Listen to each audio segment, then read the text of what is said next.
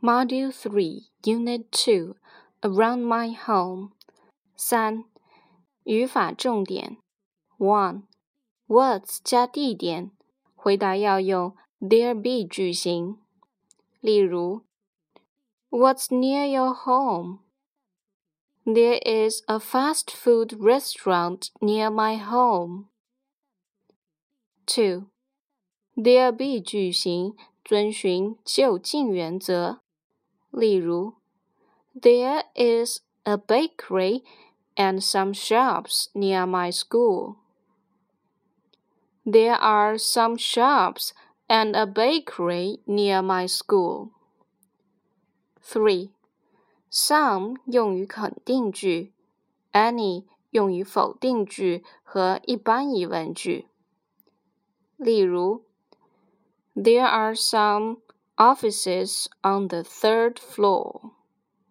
否定句，There aren't any offices on the third floor. 一般疑问句，Are there any offices on the third floor? Four. A cafe is in front of the bank. 句意不变。The bank is behind a cafe. Five. 句型转换。One. There is a garden behind my home.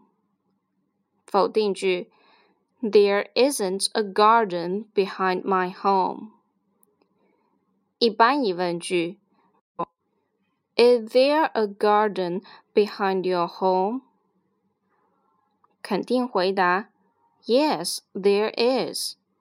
否定回答：No, there isn't. 对于例句中 a garden 可以提问。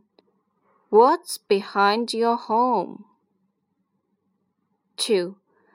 There are some flowers in the flower shop. 否定句 There aren't any flowers in the flower shop. 一般疑问句 Are there any flowers in the flower shop? 肯定回答 Yes, there are. 否定回答 no, there aren't. 对于例句中 some flowers 进行提问，可以说 What's in the flower shop? Three. Is there a library in this street? 变成复数。Are there any libraries in these streets?